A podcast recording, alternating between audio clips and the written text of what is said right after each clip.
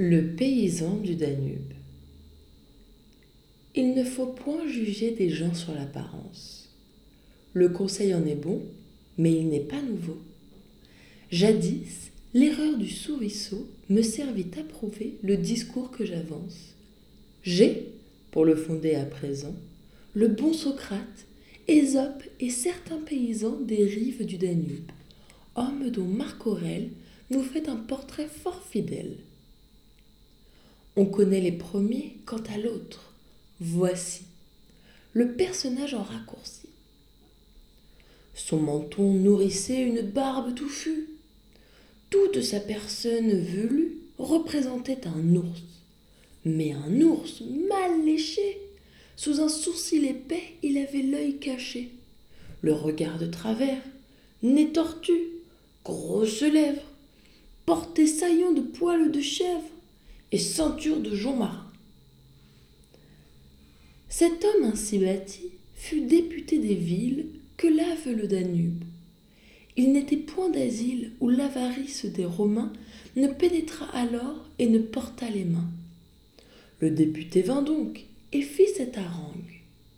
Romains, et vous, Sénat, assis pour m'écouter, je supplie avant tous les dieux de m'assister veuillent les immortels, conducteurs de ma langue, que je ne dise rien qui doive être repris. Sans leur aide, il ne peut entrer dans les esprits que tout mal et toute injustice, faute d'y recourir, on viole leurs lois. Témoins-nous que punit la romaine avarice, Rome est, par nos forfaits, plus que par ses exploits, l'instrument de notre supplice.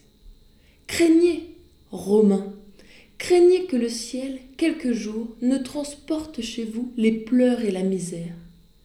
Et, mettant en nos mains, par un juste retour, les armes dont se sert sa vengeance sévère, il ne vous fasse, en sa colère, nos esclaves à votre tour. Et pourquoi sommes-nous les vôtres? Qu'on me dit en quoi vous valez mieux que cent peuples divers quel droit vous a rendu maître de l'univers? Pourquoi venir troubler une innocente vie? Nous cultivons en paix d'heureux champs, et nos mains étaient propres aux arts ainsi qu'au labourage. Qu'avez-vous appris aux Germains? Ils ont l'adresse et le courage. S'ils avaient eu l'avidité, comme vous, et la violence, peut-être en votre place ils auraient la puissance et sauraient en user sans inhumanité. Celle que vos prêteurs ont sur nous exercée n'entre qu'à peine en la pensée. La majesté de vos autels elle-même en est offensée. Car sachez que les immortels ont les regards sur nous. Grâce à vos exemples, ils n'ont devant les yeux que des objets d'horreur, de mépris d'eux et de leur temple, d'avarice qui va jusqu'à leur fureur. Rien ne suffit aux gens qui nous viennent de Rome. La terre et le travail de l'homme font pour les assouvir des efforts superflus. Retirez-les, on ne veut plus cultiver pour eux les campagnes. Nous quittons les cités, nous fuyons aux montagnes, nous laissons nos chères compagnes. Nous ne conversons plus qu'avec des ours affreux, découragés de mettre au jour des malheureux et de peupler pour Rome un pays qu'elle opprime. Quant à nos enfants déjà nés, nous souhaitons de voir leur jour bientôt borné. Vos prêteurs au malheur nous font joindre le crime. Retirez-les, ils ne nous apprendront que la mollesse et que le vice. Les Germains, comme eux, deviendront gens de rapine et d'avarice. C'est tout ce que j'ai vu dans Rome à mon abord. N'a-t-on point de présent à faire? Point de pourpre à donner? C'est en vain qu'on espère quelque refuge loi. Encore leur ministère a-t-il mille longueurs Ce discours, un peu fort, doit commencer à vous déplaire. Je finis.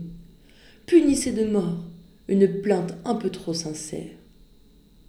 À ces mots, il se couche, et chacun, étonné, admire le grand cœur, le bon sens, l'éloquence du sauvage ainsi prosterné on le créa Patrice, et ce fut la vengeance qu'on crut qu'un tel discours méritait.